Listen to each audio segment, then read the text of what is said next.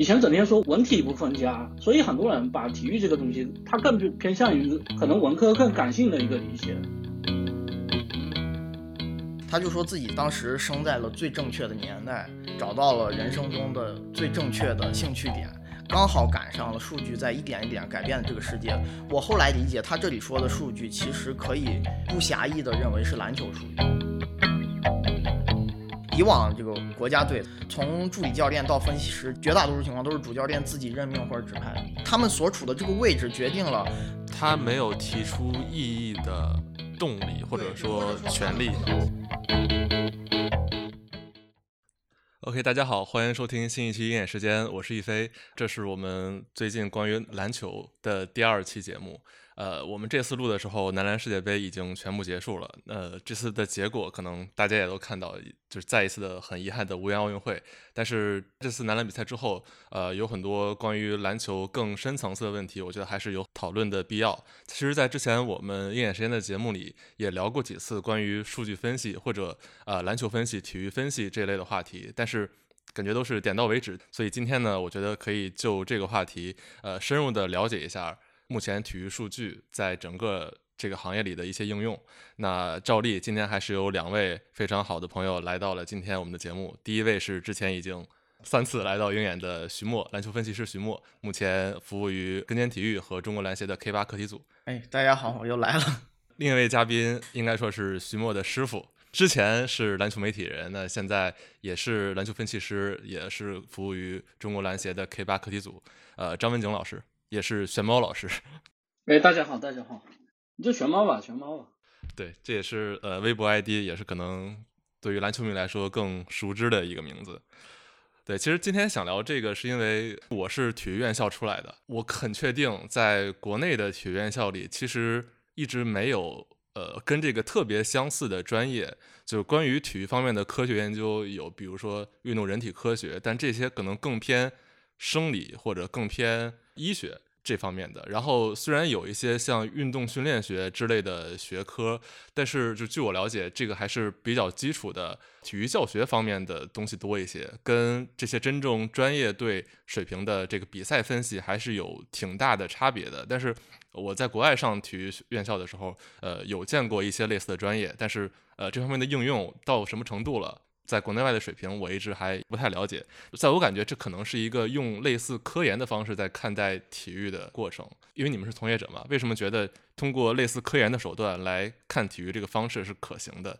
其实，呃，体育分析啊，篮球分析这个词在字面上还是很好理解的，它就是让从业者需要花更少的时间，用更高的效率来。更加全面、精准的了解球队啊、球员、比赛这些信息，并以此来制定策略，最终达到服务于赢球的目的。目目标一定是赢球，所以它是服务于竞技体育的。呃，主要应用场景就是职业俱乐部以及国家队高水平的这些比赛。呃，这里我我说的这个所谓少花时间啊，大家别误解成这是偷懒省事儿。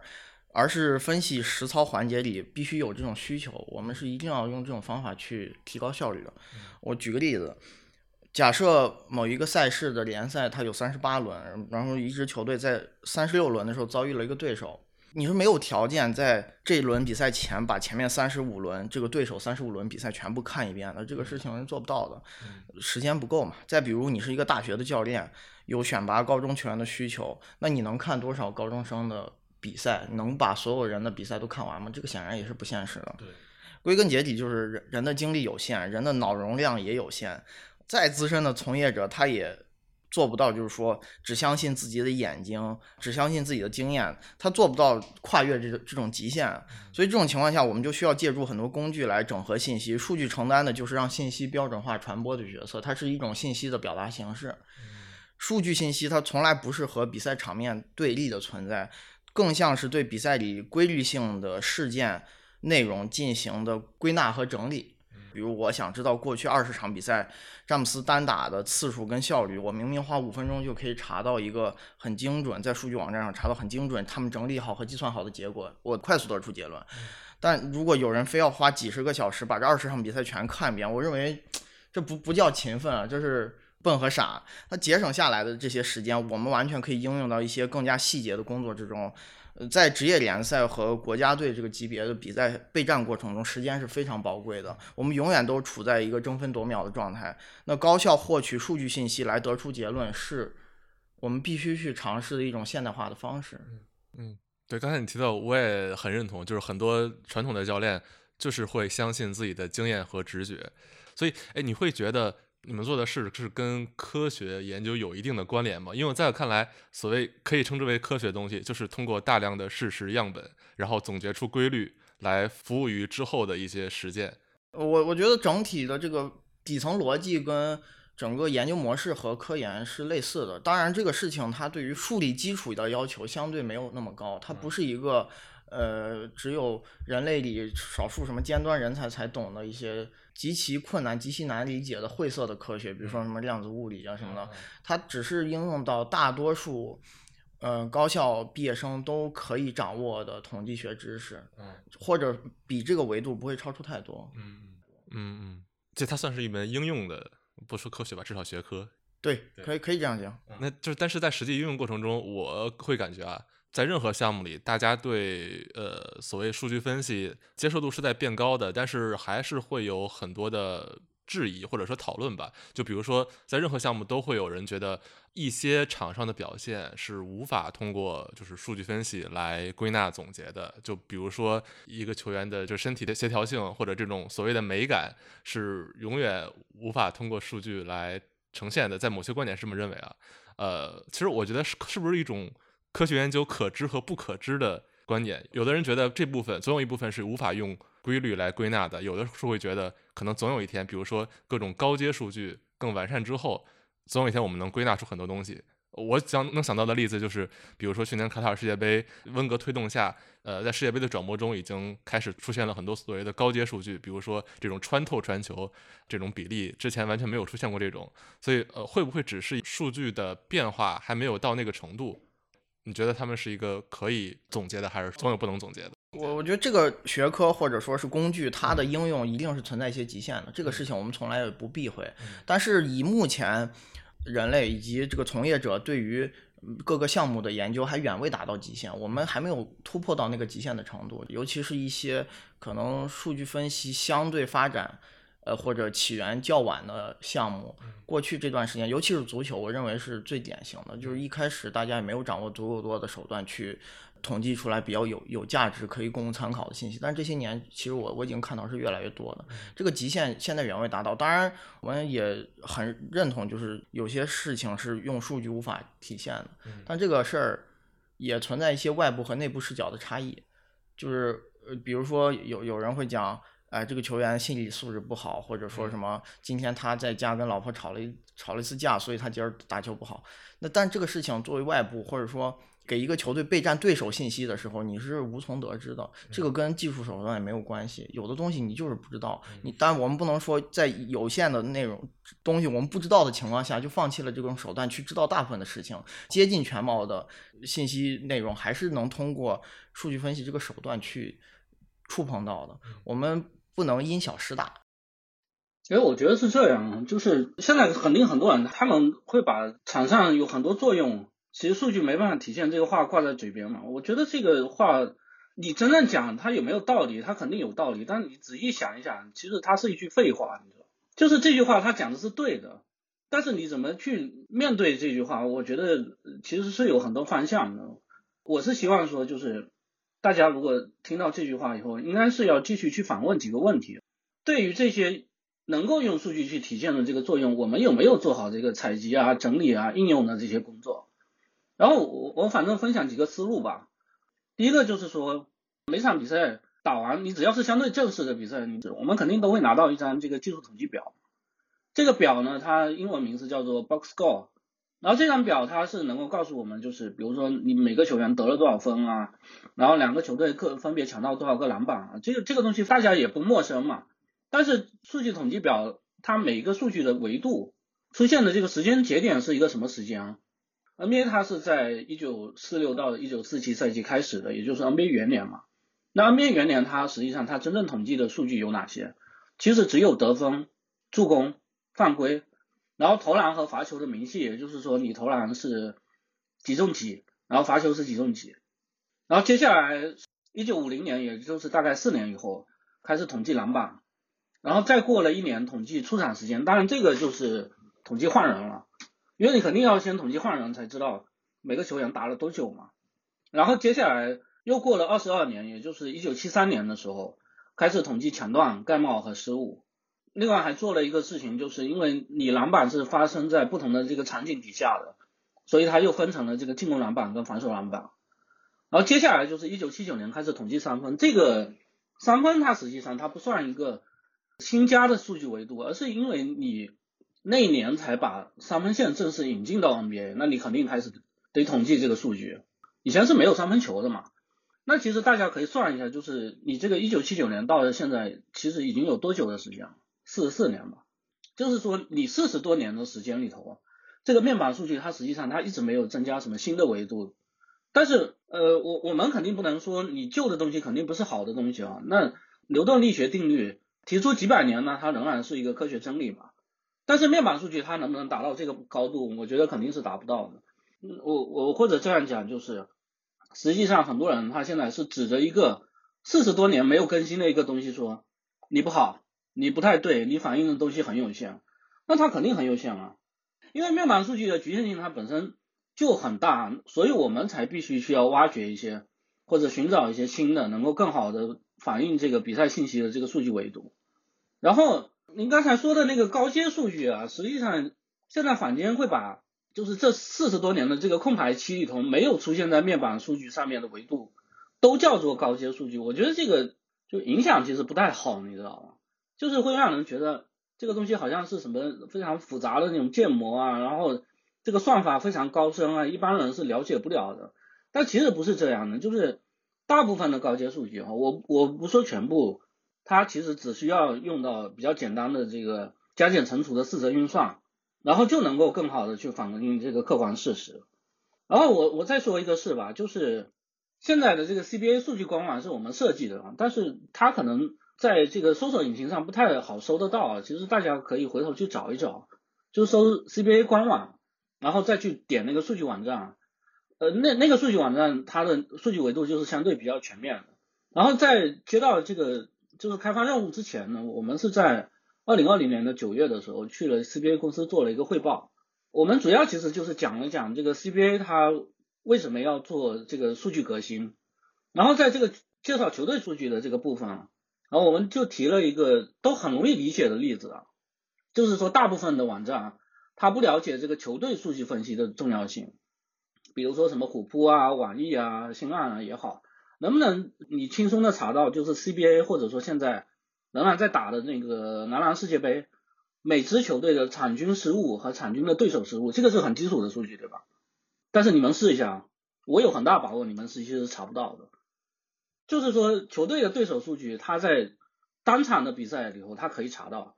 但是在整合的环节里头，这个整合其实很容易嘛，就是你加起来或者呃除以一个场次，对不对？但是它就是会漏掉。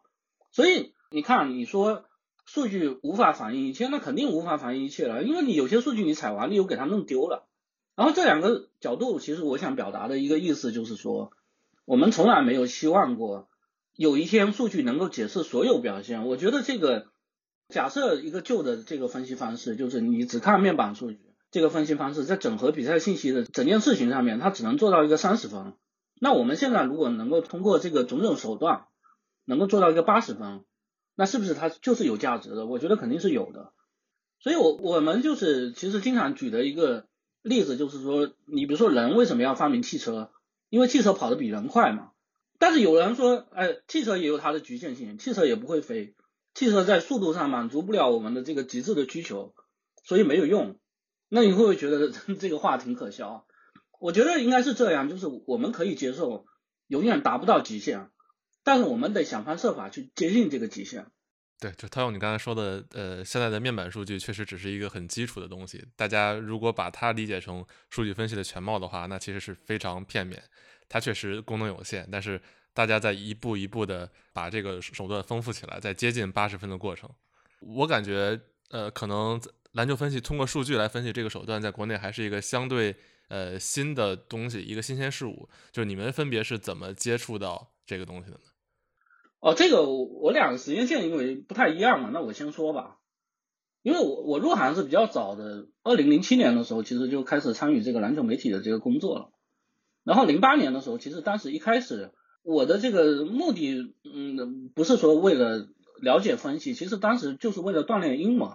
然后就翻译了那个美国有个数据专家，他叫做约翰霍林格的一个球员分析报告，他一个队会写个六千字，然后三十个队大概也就是二十万字左右吧。然后我我可以就是简单给大家介绍一下这个霍林格这个人哈，NBA 他实际上他是随着这个采集手段的这个逐渐完善，他们是在两千年前后的时候，美国是出现了一批民间的数据分析爱好者，然后这批人呢，他们大部分其实是理工科出身的，不是说我有这个职业篮球背景的，他们能够利用一些比如说 NBA 开源的这个数据进行一些探索跟研究，然后霍林格。他就是这批人当中的其中之一。他在二十一世纪初呢，当时一开始是在个人网站撰写，就是细化到每个 NBA 球员的这个分析报告，包括比如说当时姚明新秀赛季的时候，甚至姚明还没有打的时候，他给姚明写的那个分析报告，现在其实那个书里头都能找得到。然后这个人他后来就是被 ESPN 招募了嘛，然后成为他的一个王牌写手。我提个问题啊。就是呃，所以最开始像霍林格这个人，他是服务于 NBA 联盟的，还是服务于媒体的？他其实一开始算过一个自媒体嘛。哦，所以这个这个东西，数据一开始在应用于实战分析之前，它最早是作为一个信息补充来向大众传播的，作为一个媒体内容的补充。其实这些呃数据分析界的先行者前辈啊，他们的大多数经历就是先以个人的形式去在论坛或者网站上发表一些观点、输出内容，包括做一些研究的成果都会分享出来。接着他们先被媒体重视到，所以一些大媒体，尤其是 ESPN，就把他们其中一些更知名或者表达能力更强的人签下来。接着就陆续开始跨越到下一个阶段，是被 NBA。管理层的总经理或者主席相中去管理层任职，当副总、当分析主主管，类似这样的岗位。对，然后因为是这样，就是我我因为我当时在翻译的嘛，那我我等于就是他写的东西，我另外再写一遍，只不过我用中文的方式来写嘛。那我在这个就是翻译的这个过程里头，我就会有一种感觉哦，我会感觉说他写作的这个背后其实是有一个统一的思路跟方法在支撑的。然后我就想说。呃我能不能试着通过自己的这个总结，把他这种写作背后的思路跟方法去学起来？其实早期呃钻研这些东西，那完全就是关起门来自己去学的。接下来就是去了新浪，然后我我就在这个二零一三年的时候就接了这个新浪深度原创专栏分析的这个任务，然后方向肯定是以这个数据分析为主的嘛。那第一期其实比较简单，也就是讲了一下火箭的那个魔球理论，也就是说火箭它是不投中距离的。哦，所以这是有数据支撑的，是吧？他做出这个不投中距离的决策。对对，这个是这，而且这是很基础的一个理论。然后，反正我现在回头去看呢，其实当时写的东西也是比较深色的，甚至可能有些观点也是有有问题的。但是就是因为这个过程它是对外的嘛，再加上当时微博也开了，所以就是会吸引到一些可能看球习惯类似啊，或者说对于这个理论研究，你不管是有基础还是有兴趣的这个朋友。然后徐墨他实际上。他最早应该接触这个篮球分析，也是从我当时在新浪写的那个专栏开始。呃，我一开始对篮球分析有比较明确的认识，就是从毛哥在新浪呃新浪 新浪写篮球分析专栏开始的啊。之后我就也开始学着试着使用当时美国两个最主流的免费数据网站，一个是 NBA 官网，这是 NBA 官方开发的一个网站，还有个叫 Basketball Reference BBR，这个在呃数据分析圈里是非常有名的一个。很早期就开始有这种数据分析思维的网站，它创立的很早，这之后就也经历了一段时间的这个自我探索学习的过程啊，直到二零一五年下半年，呃，那个猫哥他和几个前新浪的同事就离职创业了，到二零一七年，我们俩就和另外一位前同事，我们一起离开公司，重新创业到现在，这就是我们现在这个项目。这里我我引用一段这个前波特兰开拓者和费城七六人的分析专家本法尔克的自述经历啊，他就说自己在当时生在了最正确的年代，找到了人生中的最正确的兴趣点，刚好赶上了数据在一点一点改变的这个世界。我我后来理解他这里说的数据其实可以呃，不狭义的认为是篮球数据，这个数据可以是任何一个行业的大数据信息。对，就是刚好在这个年代，就是因为信息技术发展嘛，然后打开了这个，他他说的就很宏大啊，人类前所未见的篇章。他有不少前辈早于他之前，其实是触摸到了那扇门，但是穷尽半生努力也没有把门撬开。但是在不知不觉中，那个门已经松动了，就是在这个漫长的数据分析的发展历程中，而他就恰巧赶在了这个最佳的时机，成为了第一批跨过门槛的人之一。他这段自述其实有一个必须要提到的背景，就是篮球分析理论的高速发展是和电子信息技术的高速发展普及。有很大程度重合的。所谓分析，其实是必须先有信息才才能有分析，否则一切都是空谈。我们只有从海量的信息里去挖掘规律，才能得出结论。那海量信息就涉及如何高效去获取了。只有存储技术、互联网技术发展到一定程度，这件事才变得可行，才变得有有机会去触摸它。否则，研究和分析篮球的从业者还是要靠老旧的录像带，甚至是驱车赶往比赛现场这些低效的方式。高成本的方式去工作，这也是我们两个，包括我们的团队，明明在这个地球的另一边啊，却作为海外的爱好者和从业者，在十年前左右就开始研究美国篮球、研究 NBA 的原因，这个事情才变得可行。我们有足够多公开、免费的数据，是信息是可以查在互联网上查询到的。互联网技术的发展也让所有比赛录像变得唾手可得，这件事在二十年前都是无法想象的。这也是为什么就是 NBA 发展了超过七十五年，这刚七十五大嘛，前五十到六十年的篮球理论的进步幅度远没有过去十到十五年来的大。我们俩之前其实就有过一个共识啊，在过去一起工作这些年里，我们通过看比赛、整理数据，每天其实都在吸收新东西。篮球理论体系的完善和进步，直到现在它都是没有停止过。嗯嗯，哎，你说的好像是啊，就是比如说 NBA 的前几十年，或者说二零一零年之前吧，整个篮球的变化、打法的变化都是比较慢的在更新的。因为那段时间，呃，绝大多数人想获取到所有的比赛资源都是有难度的，呃，互联网也不存在，所以很多资料。都是难以全面掌握，然后包括这个信息的统计也没有一个特别高效的存储方式。我们很多人就算记录信息也是用手啊、用笔啊这种比较原始的方式。其实有一个事情可能大家没有意识到，就是你我像我刚才讲的这个魔球理论，魔球理论它其实讲的就是说我我篮下跟三分性价比比较高嘛，那中距离实际上不太准嘛。理论基础它是这个，但是其实大家有没有想过，就是你这个理论基础。你要诞生，它是不是有一个前提？你 NBA 球员在什么位置出手，进没进，你得得给他统计下来。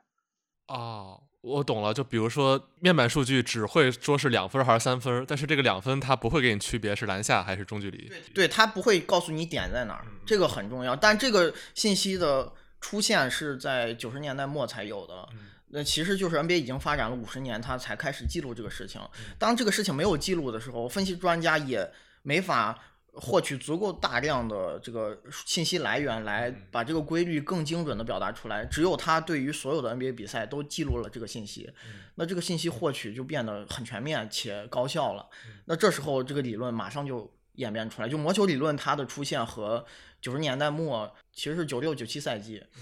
，NBA 开始完善的统计每一次投篮发生的这个球场上的位置是直接相关的。所以是不是也在二零一零年之后，当信息发达更到一定程度之后，呃，出现了一些球队总结出来，好像比如说三分更高效，有很多人狂扔三分，就跟之前打法完全不一样，我没有见过的篮球。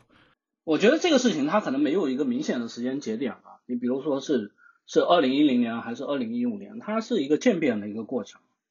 但是我我觉得整体来讲确实是没错的，而且还有一点就是说，NBA 发明三分线是一九八零年啊。但是 NBA 它真正意识到三分球的价值，越来越多的投三分球，它可能是在三分球出现以后的二十年到三十年，这里头 一定是有你的科学技术已经匹配了，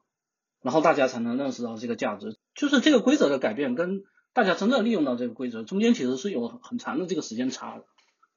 哎，我我想补充问询问一个问题啊，你你是我见过的体育从业者里，就除了商科之外。那个学历最高的就是哪哪个清华学生为什么会来做这个呢？哎，就还是对这个事情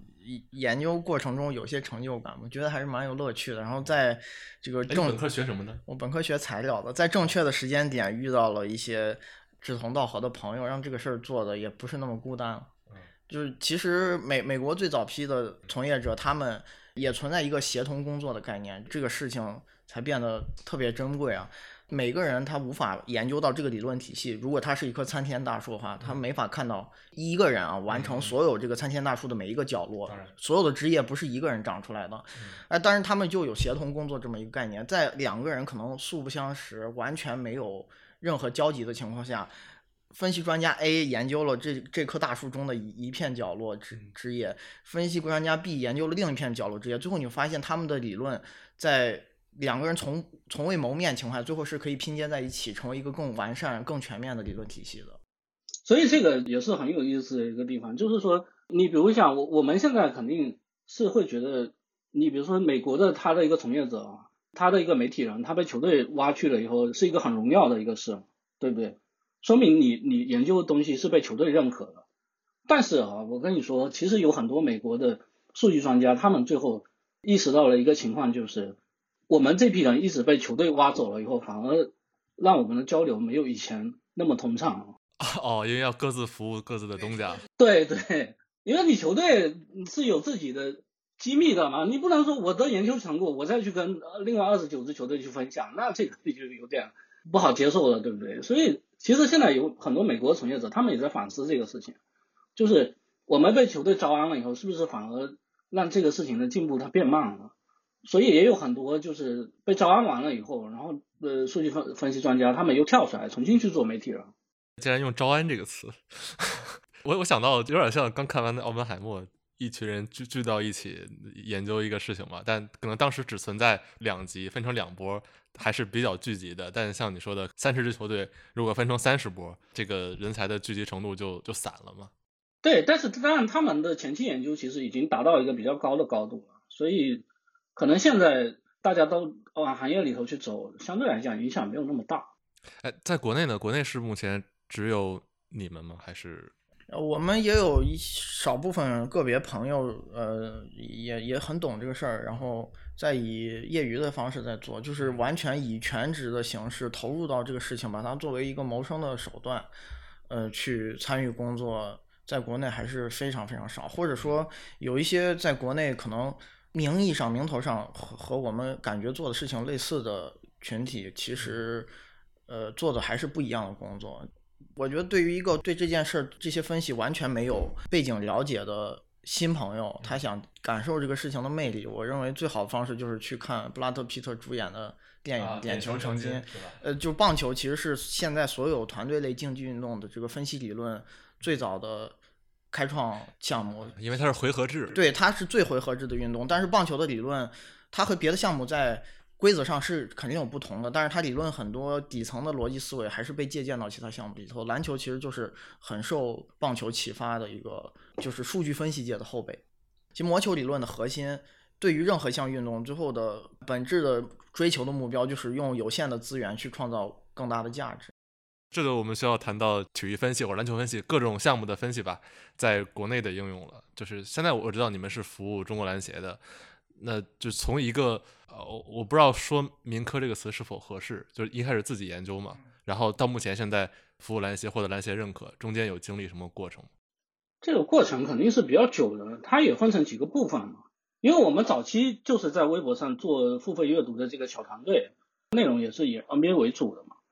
但是如果说从这个走量啊或者做爆款的角度来讲，我觉得我们并没有成功哈，因为篮球分析它是一个学科嘛。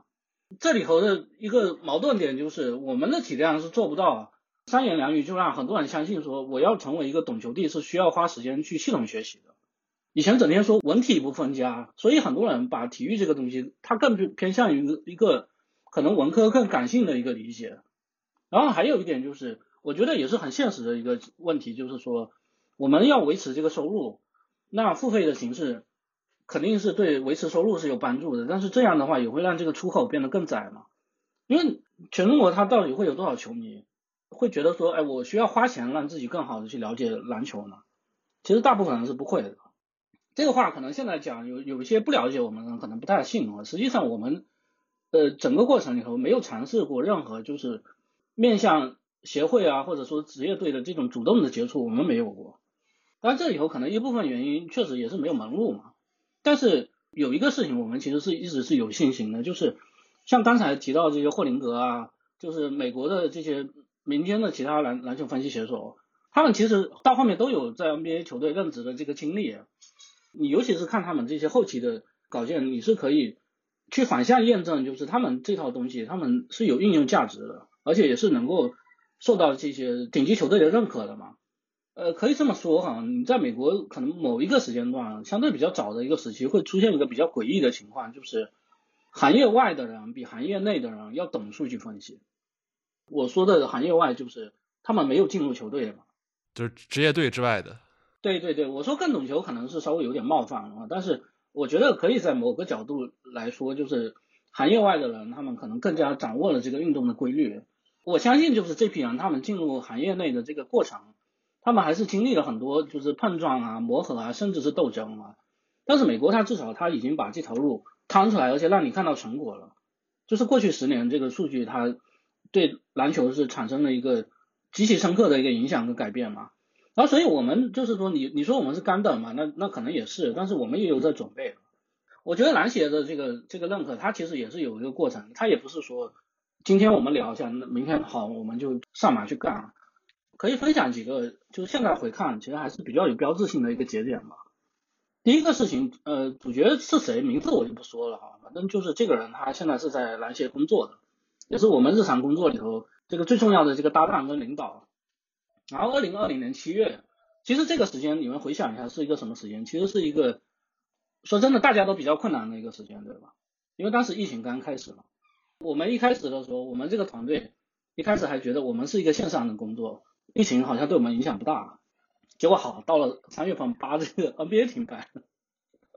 一开始觉得线上线上的影响不大，结果我们自己的这个工作内容，线下的工作内容，它的主体变没了。小半年的时间嘛，我们就完全就属于处于一个没事干的一个状态。然后正好就是到了二零二零年七月的时候，是就我刚才提到的这个人，他是通过微博找到了我。然后第一天晚上，我就跟这个人就聊了很多，就是当时 CBA 统计的这个局限性。然后因为他当时是在赛区嘛，然后他又专门在第二天早晨的时候又找了一个时间跟我打了很久的电话，然后我我就是开始给他讲了一些。篮球比赛的这个什么攻防四要素啊，什么其实都已经是比较细节的东西了。等会儿四要素是哪四要素？它大致的逻辑就是篮球比赛的每一次进攻或者防守的结束，都能由四种情况来穷举出来。一种就是投篮准不准，他们叫做有效命中率，就是三分啊两分都都是加权计算到一起。一种是失误，失误和投篮一定是不相干的。还有一种是在投篮不中的情况下，篮板的归属属于谁？就是你，你等于投篮没进，你你能创造下一次的投篮机会。嗯，还有一个就是造罚球，这个也是不产生投篮。这四件事把所有的攻防的结果完全囊括进来了，它是一个穷举的方式。那这四件事基本就决定了整场比赛你的表现好坏，比分就是由这四个因素影响。当然，投篮也可以继续拆嘛。我们刚刚讲过篮下、中距离、三分，这是不同的投篮点、投篮分布。而这个故事就是你一听可能会觉得。平平无奇嘛，但是你你得想一想，就是大家对体制内的这个刻板印象是什么？接受性东西它可能会相对比较慢嘛。但实际上，我觉得这个人他就不是这样的，他其实已已经是一个非常资深的一个业内人士了。他就是那种我就很愿意去花很多时间，然后打几个小时的电话去了解数据分析，这说明他对这个事情他是很感兴趣的。我觉得这个是非常巧的一个事。然后后来反正。就是我们陆陆续续也认识了其他的领路人啊，像我这个微博置顶帖里头也有提到的 K 八课题组组长张密，然后跟坚体育创始人王海滨，他们身上其实都有类似的特质，就是不要花太多的时间去说说服他们说，哎，这个东西是有用的，他们很快就会进入到这个状态，就是叫做我相信这个东西是有用的。那你觉得我们接下来应该怎么搞这个阶段啊？然后第二个事情就是，其实是在二零二一年的奥运会了。当时节奏蛮赶的，然后 K 八课题组就是我们研究这个篮球比赛的这个课题组，当时是在那个开发资源，其实短期是没办法跟上的情况下，用了各种简易的工具，比如说什么 Excel 啊、WPS，就是完成了对这个奥运会五人、三人、男女篮数据的重新采集，然后也根据这个采集结果出具了一个长达三万字的一个分析报告。这个报告后来也提交给总局了，因为姚主席他是在那个奥运会结束了以后，不是还有一个隔离期嘛，然后就隔离期他就看了这个报告，然后就觉得挺好的，还专门在协会就是组织了一场。当时就是协会领导也有在，还请了一些民宿教练，然后还有就是有一些院校院校的这个教授参加了一个内部的讨论会。然后这个报告我觉得就是有有几个点啊，一个就是说当时古人男篮其实是没有参加奥运会的嘛，但是我们没有说因为你没有打奥运，那我们就完全不采这部分的数据。实际上采集跟总结都做了，报告的这个前半部分实际上一直都是在讲这个。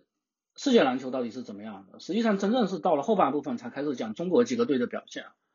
然后，对于这个世界篮球占的这个篇幅过大，因为它还是在前半部分嘛。当时还有参会的那个院校教授就觉得很奇怪，你为什么一直在讲世界篮球？但是姚主席他就很清楚这个事情，他就说他很关心现在世界潮流是什么，也只有知道了全世界的篮球到底变成什么样了，才能知道自己到底所处的这个位置在哪里嘛，从什么地方去发力去追赶这个差距嘛。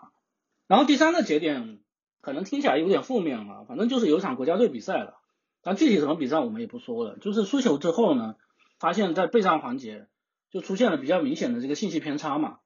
比如说你让中锋去盯射手啊之类的。然后所以这场比赛反正也是对我们就是加入到这个国家队工作肯定也有些推动的作用，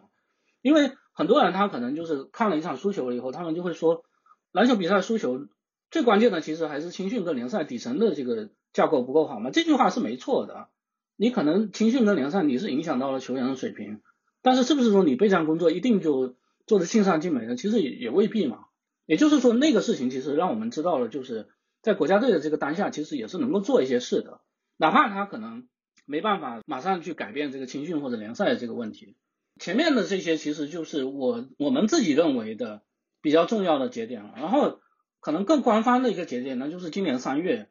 围绕这个 K 八平台，中国篮协跟根尖体育举办了一场发布会嘛，然后这个发布会的内容，全场的录像，在我这个玄玄猫的微博置顶帖里头都能看到，大家有兴趣的也可以去看，比较长。反正就是 K 八课题组是中国篮协的这个十二个课题组之一，然后根尖体育呢也是中国篮协的战略合作伙伴。行，这个大概过程我了解了，就刚才说的最后一个那个所谓节点吧，我觉得特别感同身受。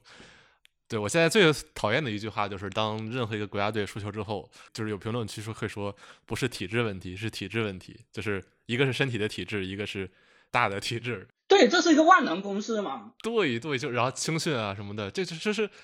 这些东西当然有问题，但是每场比赛还是有很多细节可以去提高的。就是我我之前有一期节目，我自己举的例子，难道沙特足球真的比阿根廷足球强吗？当然不是，但他们在世界杯上，沙特男足可以在单场比赛里有机会战胜阿根廷。这这些小的备战，包括发如何把球员的就运动表现，让他们尽量发挥到一个好的状态，其实是有大量的工作可以做的。对对，就是你不能说我我比如说我输了十场球，那我每场输球之后，我都说一下现在的青训不行，联赛不行，那呃我说的难听点，这其实是一种偷懒嘛。你不看比赛，你也可以这样说啊。对我我的观点就是，把任何问题归因到一个大的环境，那永远也解决不了。但如果你归结到一个小的具体一个一个一个点的话，是有机会去解决的。而且而且这里头其实有一个很有意思的例子哈，我我就说一个事情，今年的大运会主办方其实出了一点问题，开了男篮的三个球馆，但实际上只有一个球馆有转播，最后就导致。中国男篮的这个大运的代表队，实际上在前两三场比赛里头看不到比赛，看不到直播，就是我们只有大运会官方在赛后提供的那个场馆的录像，但是电视转播是不存在的，它没有直播，只有一个主场馆是在第一天起就全程转播，但是因为大运会男女篮嘛，它一共有二十多个队一起参加，所以他在那个副场馆。比如说，在在几个学校办的那个副场馆，他的比赛是没有全程直播，咪咕都没播，所以但是有录像吗？对，但是录像它只是内部赛会组只提供给球队的呃那个教练组供赛后做分析用的，它并没有公开到整个互联网上。但是我我想讲的是什么？就是这个比赛所有人都看不到，但是你最后会感觉他们的这个赛后分析是一样的。他们照样可以说我输球了以后去反思体制，你知道吗？这个就是很有意思的事，就是我看不到比赛，我也能分析。尤尤其是中国队啊输给中国台北那场球，那场球是全程没有直播的，包括录像也只是内部大运会组委会提供给球队的，外部是完全接触不到的。但是比赛结束后没多久，就有很多人在大分析说中国男篮这场怎么怎么样，因为都没有人看得到到底比赛是什么，他们也可以做分析。那我们接着说吧。你们这一套东西被篮协认可之后，呃，这是一个已经有利的环境了。但是实际上要服务于不管是国家队还是俱乐部这种呃职业或者专业球队，肯定还是要跟主教练打交道。但就像最开始说的，主教练可能原来都是依靠自己的经验或者说对比赛对球员的理解来做出决策的，但你们的决策逻辑跟他又不是呃那么相同的一个体系。那在跟主教练沟通的过程中，是不是还是挺难的？我感觉，嗯，哎，这这个事情必然存在，因为每尤其每个教练他性格啊、以往的背景经历、习惯、理念肯定都都是有差异的，决定了他们接受这些相对新鲜事物的节奏进度会有区别嘛。啊，因为工作职责的关系，我们我们这里肯定不能讲是谁接受的快，谁接受的慢，我们不能点名啊。只能说有的有的。但但但这个这个，我觉得不用去说，大家也可以理解，就是不同人对事情的接受度肯定有差异。这个不仅限于篮球分析，呃，就包括很多职业球员，就是我看到有一些 NBA 球员，哪怕很顶尖的，也偶尔会对对，球员其实是在靠本本能打球的，但是呃，也有一些球员是通过呃接受了这些理念，改变了自己的职业生涯，就也存在这么一些人，他是要感谢这件事情，让他整个生涯多挣了可能几千万美元啊，这个这个是关乎身家性命的事儿。我可以分享一则和教练没没什么关系的小故事。有一次，我俩还有几个同事一起去篮协开会，这个篮协的秘书长就涂猛涂涂老师，他当时看到我们过去了，就专门跑过来说了一些话，大意就是因为我们课题组做的那个奥运报告，当刚才他说的二一年做那个报告，他就特意去找了这个我刚说的布布拉德皮特主演的这个《点睛之痕》，他是奥斯卡提名片啊，他去看了这部电影，他看完就愈发的认为这份工作是有价值的，但他也告诉我们，就是明白传统观念的体育人要接受它是存在条件和过程的，希望我们既有信心也要有耐心。这件事儿你可以理解成，信心是对内的，它源自于专业能力、专业技能，专业是做好篮球分析这件事的底座，耐心其实是对外的，它必须因地制宜，这才能让篮球分析这件事走得更远。涂猛老师，包括篮协其他一些领导，他们没有没有因为自己是篮协的官员就带了太多的管理思维去接触这个事儿，还是说这这个是好东西，但是我们也要去一起讨论合作，怎么怎么把这个事情继续推下去。所以有一件事我认为是可以肯定，就是所谓的教练组和分析部门，他一上来就无缝对接合作这种事情，只存在于很多人的想象之中。这个事情在美国经历过，在中国一定也会经历。美国的这个传统上讲，呃，有职业篮球背景的第一批早期的教练员吧，他们接受这个事情也花了很长时间，包括总经理要去跟他们探讨。接着慢慢他们的职能部门就发生了一些演变和新的组织架构，尤其是分析部门，在现在更高水平的，甭管是足球和篮球这些团队运动的赛事中的俱乐部里啊。呃，他都不是做教练工具的角色，那你不是教练组的工具，那必然会在篮球或者足球理念上产生一些碰撞，有磨合，这都是非常正常。是，我想先问一个，就是在你们或者说欧美的一些职业队里面，教练团队和分析团队，它是一个隶属关系，分析团队隶属于教练团队，还是说平行的关系？现在已经不是隶属关系了。分析团队的上级其实更精准的讲是总经理或者主席，他是呃有别于教练组团队的一个独立部门。他们很多人不是去跟队的，他是坐办公室的，就是分前后方的这个差别。这个是现在呃相对已经成熟的一个组织结构，就是至少 NBA 球队，包括北美的其他几个赛事，每个球队都有一个专门用于分析的这个部门，他们就叫篮球事务分析，类似这样的说法。这个部门和教练组会有沟通，一定的沟通都是最重要，交流是很重要，但是他们不是完全听命于教练组的，这个和国内现在的呃球队的组织结构是完全不一样的。但是也是经历了一个过程才演变到现在这个阶段啊。国内是不是像刚才说的传统的是呃教练团队内部的分析师？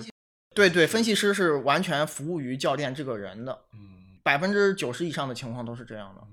所以像这些过程中的磨合啊，甚至是碰撞，它都是非常正常。我们有几个同事也也是去前方直接跟队的嘛，男女队都有。他们的工作方式，如果要找一个词去形容，叫做温柔的坚持。温柔就是说，我们得谨谨守恪守分析师的工作职责，要尊重主教练决策权，最后做决策的还是主教练，我们不能越界，不能越权。坚持是因为，如果你认为有一些东西是能够确确实实帮助到教练组，而且是教练组可能忽视或者没有那么重视的一些重要信息，就应该在日常的工作去想办法影响它。我们不能只做教练组的工具。即便他们短期内对这些新东西的接受程度不够，但我们还是要主动且反复的去向他提。当然，提的这个过程是讲究方式方法的。我们这这就是一些办公室政治或者这个表达上的一些艺术了，就肯定不能粗暴的去产生争执，这个一定是不可取的。内部的和谐还是很重要的。另外，我想说一个新的角度，就是大家呃可以想想是不是有道理。以往这个国家队，咱们中国甭管男篮、男足啊、女篮、女足都是啊，他从助理教练到分析师，绝大多数情况都是主教练自己任命或者指派的。对对，就是主教练一个人拉一个团队来一起给国家队服务，国家队先任命主教练，主教练再拉自己的团队嘛。这里面有一部分原因是国家队比赛存在特殊性，它是周期性的，它不会全年一直在打比赛，跟俱乐部不一样。那国家队比赛周期都比较短，对。那篮协啊，包括足协，它不会养全职的助教和分析师，就是主教练有可能是全职的，但是他拉出来的团队在日常平时一般都有自己俱乐部的工作，嗯，只有到国家队集训备战期，俱乐部工作脱身了之后，他才会嗯。参与到国家队的备战工作。那这样就会带来一个麻烦局限性，就是助教和分析师的工作全是向主教练个人负责的，他们不需要再面对我们的篮协、足协这两个协会去承担还原比赛进程、总结比赛得失的这个责任，因为所有的他们做的事情都是主教练要求他们做的。我不是说他们能力不行啊，这个不是贬低能力高低，而是他们所处的这个位置决定了就是他没有提出异议的动力，或者说权利。对对，或者说他们不能提出异议，因为是主教练找他来的，那那他和主教练在这个事情上不可能产生任何的观点上的碰撞，只有主教练说什么，他们就会去做什么。或者说非主教练问他你怎么看？对对对，所以篮协一般也不会在赛后去问以往呃这么多年以来的跟队的这个兼职的分析师去问他们，我们这次比赛是为什么输球，为什么赢球，没有人去探讨这个事儿。那听到这里，有有朋友可能还会问，所谓的还原比赛进程啊、总结比赛得失的这些工作交给主教练不就行了吗？可是这完完全全是不够的，因为视角太单一了。主教练他只是一种声音，况且每个主教练习惯都不一样，往往随着时间的推进，我们很多在备战过程中究竟是怎么备战，这些物料就都流失掉了，并没有留存下来。这个我认为是很重要，我们要知道每一每一期到底工作都在做什么，这个要记录的。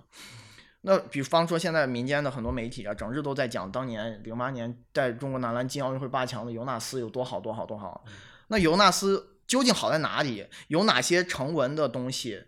白纸黑字或者用电子信息的技术记录在历史中的东西，是真正传承到现在？有这些资料吗？其实是没有的，谁都不知道究竟尤纳斯是为什么好，只能用一些很主观的视角，呃，个人语言的表达，接触过他的人去说这个事儿。但是这个事儿，我我认为说服力是不够的，它不够形成更容易随着时间推移而始终留存在那儿的证据的强力性。所以我大概理解是不是呃尤纳斯带的好，但他带完之后，他和他的团队就要么走了，要么散了，就没有一个东西留留下来留给中国篮协。对，这谁都不清楚，当时主教练呃离开之后带走了这个整套班底，到底给这个国家队给协会留留下了什么东西？所有事情几乎在他离任之后就全都从头再来了。这是我们呃国家队这个层面，甭管是足球还是篮球，我认为一个长期存在的历史问题。嗯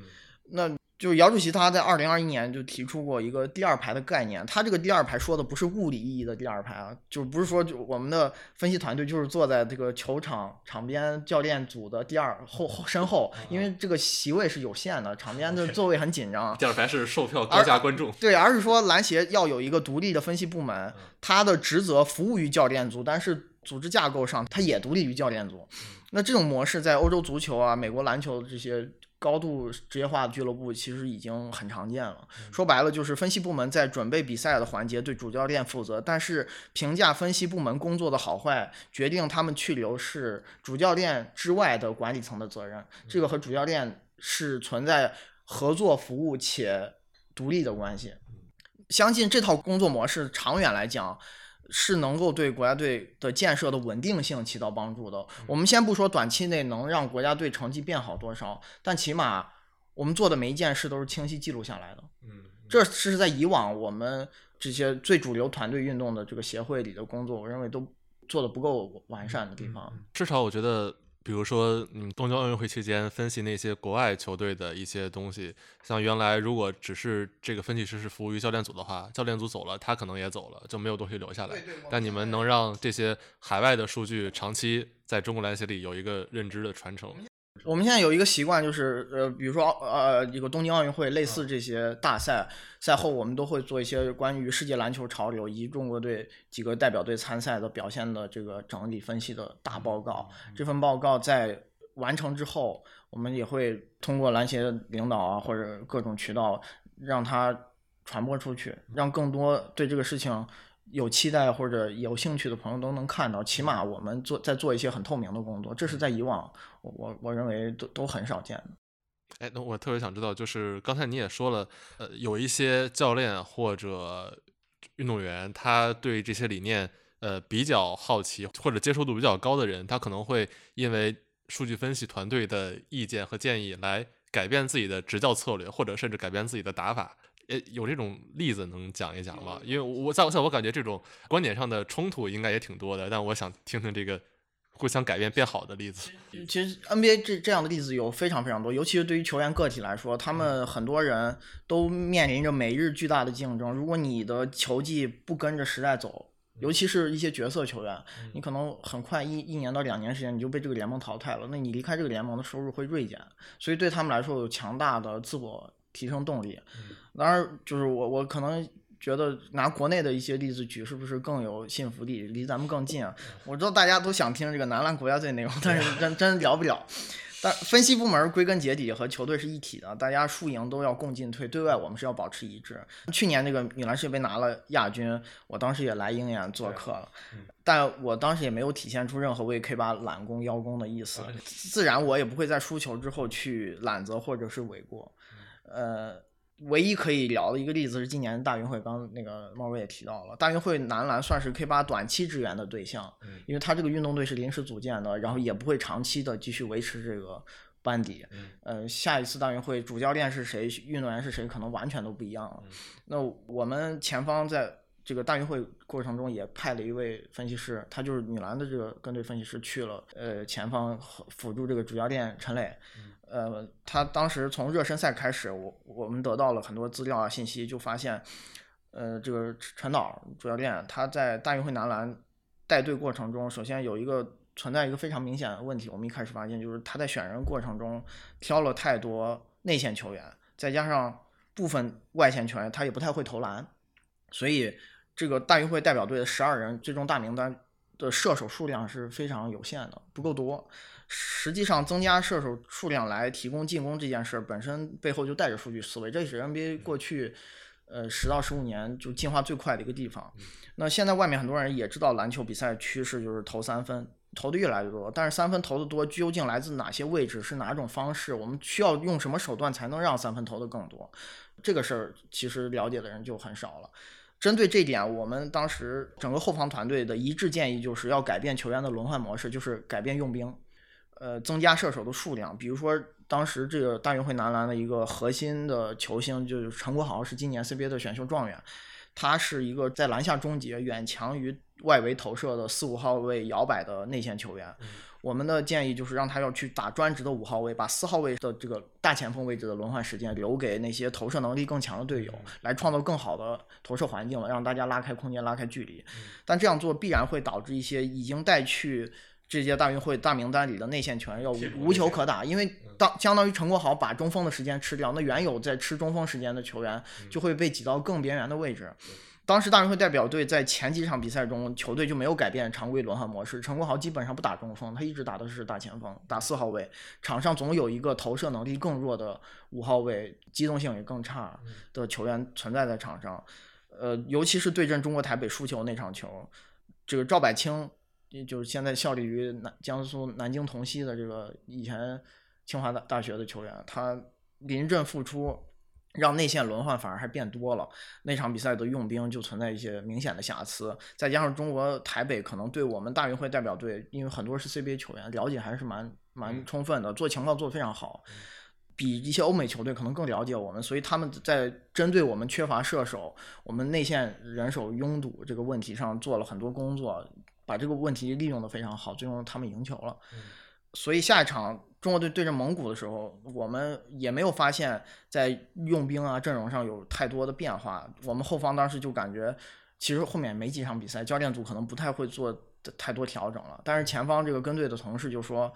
他当时和主教练陈磊是住一个屋的，就是说不管怎么样，结果如何，我还是要再坚持一下，就是温柔的坚持，我要再多说说我们的想法和思路，让他去改变。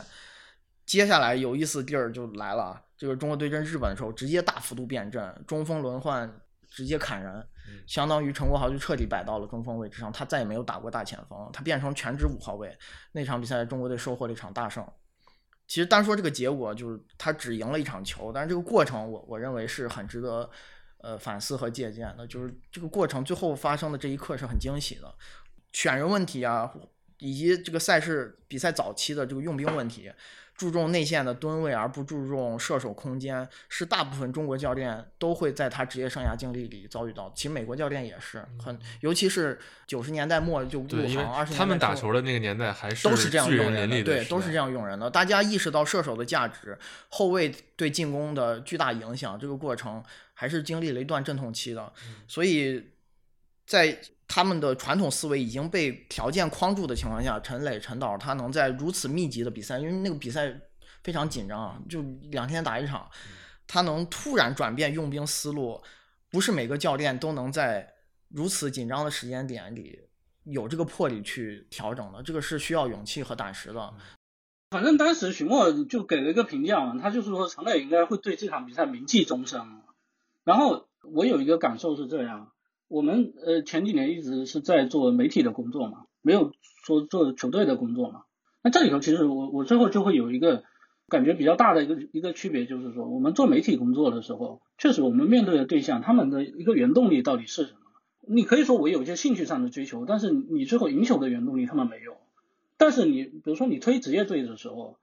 他们可能有一些教练，他们一开始接受这个东西，他们也需要一个过程，但是最后最后。是比赛告诉你结果了，他们有这个赢球的原动力。我觉得这个事情是说我们在推进这个分析的这个这个事情上面，哪怕有的东西比较慢，但是多多少少总是会开花结果。不像做媒体，它的那个节奏它始终是统一的。我觉得很大的一部分原因就是，你不管这些教练他们认知水平或高或低，他们最后一定是有这个赢球的需求。只要有赢球的需求，就有希望。对，而且很有意思的一个事情就是。清华，也就是在城内城内回去带队了以后，打了其实一系列热身赛啊，包括跟这个 CBA 二线队也有打，然后跟那个台湾的球队也做了一些交流，结果他们打法大变啊，就是直接从去年的一个 CUBA 硬着内线的一个打法，就是靠天赋虐菜嘛，变成三分大队了，而且还有一个就是当时打过亚运会的中锋，呃，是一个叫做杨希浩的，他回来了以后疯狂投三分啊。然后变成了一个空间型内线，这种变化，我说真的，就是在国内球员身上是比较少看到的。其实 NBA 球员经常会出现，比如说，哎，他前一年他可能只投一些长两分啊，或者是一个不够好的一个终结型内线嘛。然后某一个夏天过去了以后，突然间摇身一变，变成一个三分射手或者是空间型内线。这个很明显是在那一年的夏天的时候，有一个主教练或者说分析师或者说训练师告诉他，你得往这个方方向去转型。才会导致他两个赛季之间会有这么大的变化，这可以推测出来嘛？但是这种变化，我觉得在一个大学球员身上看到了，这个事情非常少见，但也非常难得。而且我相信，就是这个变化对于这个球员他未来的职业生涯一定是会有帮助的。那其实就是我们去帮助一个球队，那他最后有没有改变了整个情绪，其实改变不了嘛。但是你能够影响或者改变一个球员，真正能够提升他，是不是也是一个挺好的一个收获？我觉得肯定是的。哪怕这届比赛他实际上成绩没有那么让人满意，呃，甚至就是因为输输给中国台北，民间的声音也比较多，但我觉得是有收获的嘛。而我们反正想表达的就是说，很多事情其实是急不来的，你你没必要去遗憾或者去畅想说，哎，你这个更早改变了到底会怎么样？其实更重要的还是我们得放眼未来，是不是能够帮助到教练和球员？有很多从业者，他未来的这个职业生涯时间还非常长啊。像陈磊，他是一个很年轻的教练。然后我刚才提到的这些大学球员，那他们肯定年纪就相对比较小嘛。这种调整是能够刻到他们心里的，那其实最后就会影响他们的职业生涯。然后对于我们来讲，我们就是觉得说，你如果有想要坚持的一个东西，那你就要去做好这个长期奋斗的准备。像徐梦刚才讲的这个，我们后方可能都有一点打鼓了，觉得好像这届比赛就这样了，但是前方同事一直坚持，我觉得这个也是给我们上了一堂课嘛。挺好，我觉得这个对于教练还有球员个体都是一个挺大的思维转变，也很有意义。因为我们是现在赢不了球了。对啊，那说就说说这届吧，这这一届比赛也都结束了，那肯定是不达预期的。呃，就你们觉得，就从你们的角度啊，不管是分析的角度，还是你们自己的职业角度，就觉得有什么可总结的吗？呃，具体的。关于球场内的数据，那其实细节很多了。我觉得今儿这个场合聊，呃，并不一定合适。就是，而且不不聊国家队一些原因，前前面已经讲过了。呃，包括不聊联赛和青训，也是因为在这个时间点就反复扯这些东西没意义。什么时候都可以讲。呃，很多人在网络上大谈这个国家队成绩不重要，青训质量才重要。我我我们是不信这种话的，因为实实际上大部分人平时都完全不关心青训。只是在借国家队成绩糟糕的这个时间节点，才会把这个事情当做一种反思去去往外讲。青训其实任何时间都可以讲。上次女篮世界杯赢了，我其实反而提了一些我们女篮球员正处于黄金一代，其实后备力量人才并不充分，以后成绩很难长期保持的这些隐患。其实反而在赢球的时间点，我们提过青训的问题。那输球的时候，我们去讲青训问题也没没那么多的意义。这个问题一直都存在。呃，我反而想聊聊，就是输球之后我们大家该怎么面对。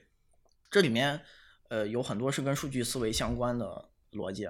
比如说，数据分析归根结底是一件在球场比赛内容里，呃，做功劳划分的事，责任拆分的事。就赢球了，哪些球员有功劳；输球了，是谁的过错？哪些用兵有问题？类似于这样，搞明白这个才能继续往前走。像国家队和 CBA 一场比赛结束后，我们也会给。协会啊，国家队包括发布到社交媒体上有一些赛后数据报告图嘛，其核心意义也是为了帮助大家去分清楚什么是主要矛盾，什么是次要矛盾。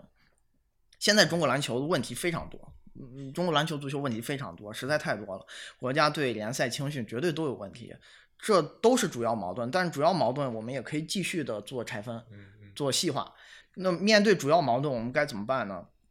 我我们这时候就看这个外界啊，观点经常是不一致的。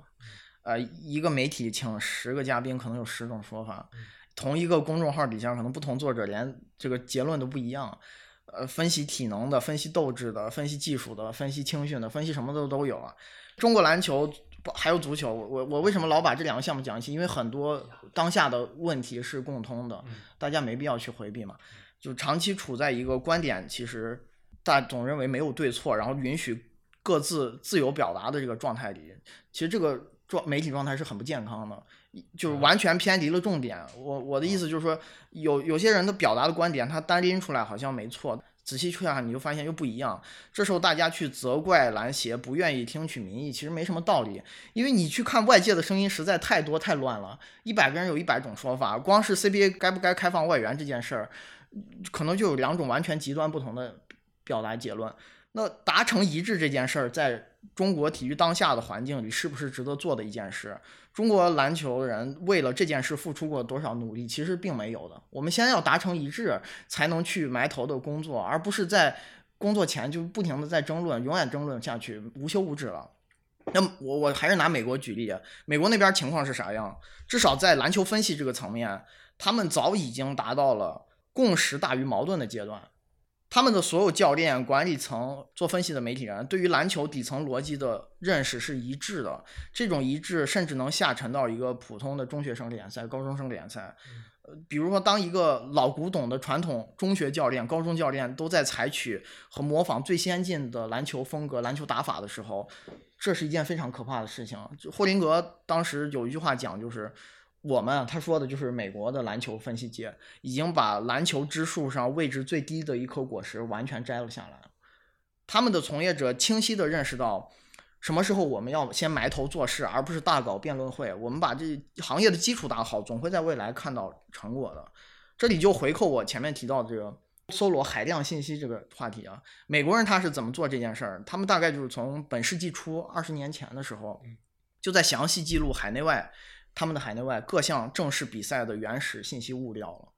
都不用说分析，光是把篮球场上、篮球比赛里所有需要的信息，我们先记录下来，先记下来、存下来，都是一个非常大的工程。我举个例子，美国 NCA 一级篮球联赛的女篮一共有三百六十多个球球队学校，这个哪怕是排名垫底的学校里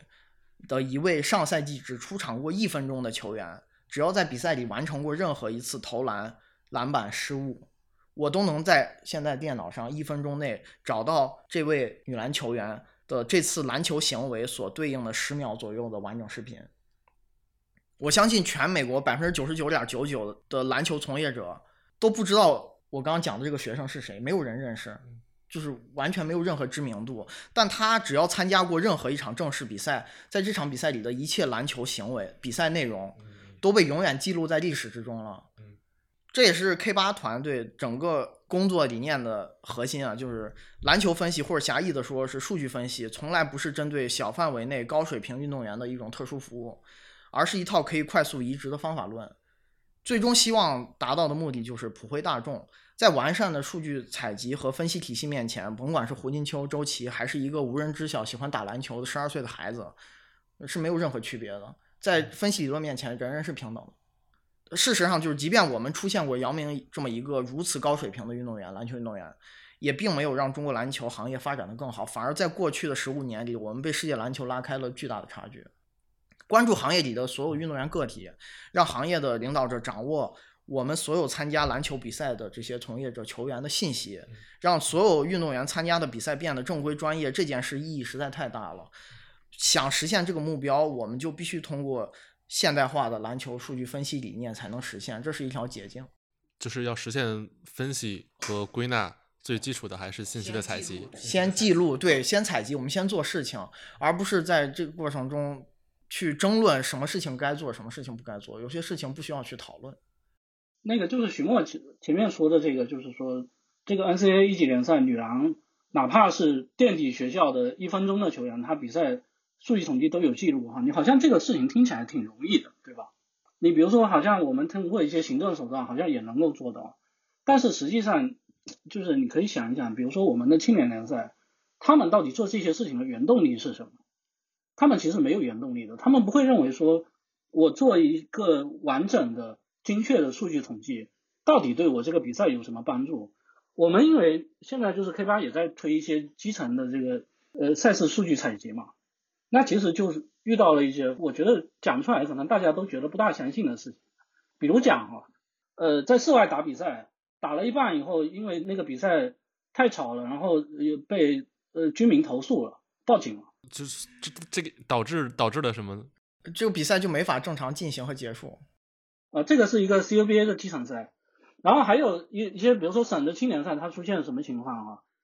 比赛打，比如说你下半场是呃两节嘛。他下半场就打了五分钟，一个的领先三十分钟，然后两个教练商量了一下，说这比赛没什么好打，回去吧，然后走了。这这也是一种。然后还有就是因为我们开始推这个东西，他可能只是一个服务方，他们认为我们只是一个服务方，不是一个就是赛事管理方嘛。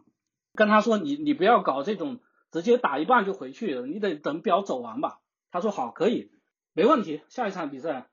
那个暂停的时候，比赛还剩九分钟呢。暂停回来，比赛剩一分钟了。啊，毛时跟净时的区别嘛？他已经不是毛时净时，他是为了让比赛尽早的结束，他跳表，他把时间偷走了。还有一种是什么？就是因为现在青训它有规定说你得五上五下，就是在前两节得遵循这个规则。这个规则初衷不错啊，就是他希望有更多人去参与这个比赛嘛。那结果有一个队他是这样，他只带了九个人来，然后他觉得我五上五下搞不定了，所以他有一节里头他在四打五，就是篮球比赛出现了四打五，我四下五上不行吗？不是，就是其实可以少换一个人嘛，就是为了让比赛正常进行，我们是应该本着这个目标去啊去执执行比赛的。但是，他想的就是这比赛打完就行了，我也不管了，就是这样了。对对对，就是我我其实表达了一种对比赛呃专业性完全不尊重，对于比赛这个结果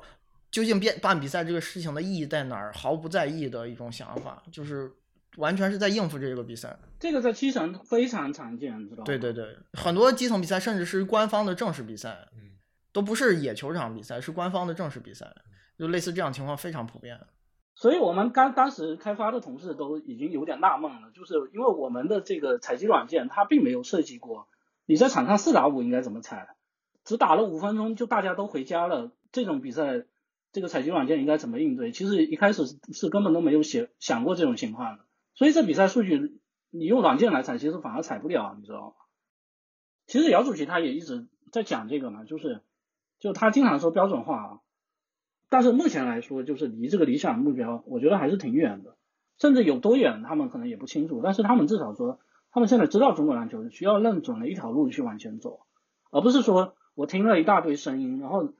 A 告诉你我应该往左走，B 告诉你应该往右走，那你这个时候你就很容易，你停留在这个岔口，你犹犹豫豫的，你也不知道应该往哪里去推进了，对不对？好，这个过程一定是会有一些波折，也会付出一些代价的，但是我觉得大方向是没问题的。哎，反正输球的节点聊数据分析，肯定会有人有疑问嘛，包括结果暂时还不能印证我们的观点的长期价值，呃，反而会产生一些非议。但但我觉得没问题，这个过程是必定会经历的。主要有这么几个原因：一是会耐心听到现在的听众，他们大概率不会是喜欢浮于表面、断章取义的人，也能够理解做对的事情不该由短期内的结果来下结论去判定它。二是呃中国篮协目前处在压力最大的阶段，我们也希望能说说好话，就是告诉大家，中国篮协是在做做很多长远工作的，这个事情没有什么不能讲的。他们这个职能部门它肯定存在一些局限性。那如果我们是完美的存在，那中国篮球和足球不可能成绩现在这么差。这这这个肯定我们现在有当下的问题，呃，但在业务层面，篮协的领导官员他们并不傲慢，面对问题，我们现在是争取在保持清醒、保持冷静的，也一直有一些默默无闻的幕后从业者在想办法让中国篮球尽可能的变好，呃，这就足够了。其他的结果让我们交给更长远的时间。啊，最后啊，我还是刚才你们提到了一点，就是外界的讨论声很多，但你们觉得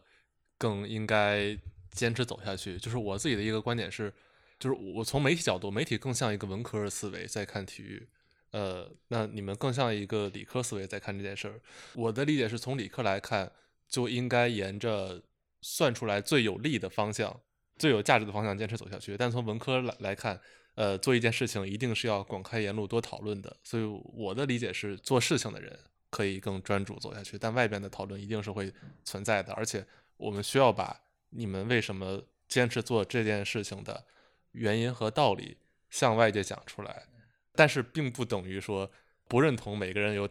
自己看待体育、讨论体育的方式，但只是说我们需要帮这些专业的人把观点抒发出来。我这是我我的理解。我我们的意思并不是说大家不应该表达各自的观点啊，你肯定是可以表达的。我只是觉得大家表达完观点了以后，在寻求一致的这个事情上面付出的努力太少。你或者这样讲，就是我们录播客其实就是尽量能够在一个大家观点可能至少相对同频的一个状态下去聊嘛。但是我足球我不了解啊，那至少篮球他们经常搞一个什么事情，辩论节目。但是这个辩论节目，你其实最后会发现是，你比如说先抛出来一个观点，我姑且不说这个观点值不值得辩论，经常就是说大家是这样，我上来表达 A 观点，然后另外一个人表达了一个相反的 B 观点，然后 A 再反驳 B，B 再反驳 A，反驳来反驳去，然后讲完了以后，这个节目就结束了。你赞同 A 还是赞同 B，留给网友来判断。但我我认为表达最后应该是。有一个最终目的是要寻求达成一致的。但是现在就是太多人变成我表达完了以后，你赞同什么，不赞同什么，留给你来判断。我觉得这不是一个我特别喜欢的形式。对我的理解是，这是您把一个观点是服务于媒体内容，还是服务于决策？刚才你说的是服务于媒体内容的形式，大家你同意谁，我们来互相讨论，激起大家的讨论和流量。但如果是服务于决策者的话，是更需要达成一致的。就是这这两个目标不能混淆。对对有现在有很多讨论场合，我已经分不清究竟目标是什么了。嗯，对，这是当下我觉得舆论环境一个需要去反思的问题。对，我觉得只要从你们的角度，只要你们是坚定的就好，你们是有促使达成一致的这个目的，并且能跟但是就是一太多的声音会影响很多人的观点，他们在这个过程中看不到事情的全貌，有可能有很多更值得达成一致的事情，在这个过程里就被淹没了。对，所以外界要讨论，但你们坚定就好。对，所以这一期也是向大家展示一个一个类型的从业者的立场，就是通过数据分析来做决策的这样一种思维方式。相信能听到现在的，应该也都对这种方式有挺大的认可了。那鹰眼时间，我觉得现在聊到这儿，介于这两种目的之间，也是想向大家传播这种理念。另外，也是呃希望能够促进一个共识。虽然我觉得现在的网络在促进共识这件事情上是越来越难的，对，但是希望能够至少在所谓的同文层里帮你们做继续的事，更有一些好的环境。OK，那这一期我们就聊到这儿，感谢大家收听到现在，我们下一期再见，拜拜。拜拜。拜拜。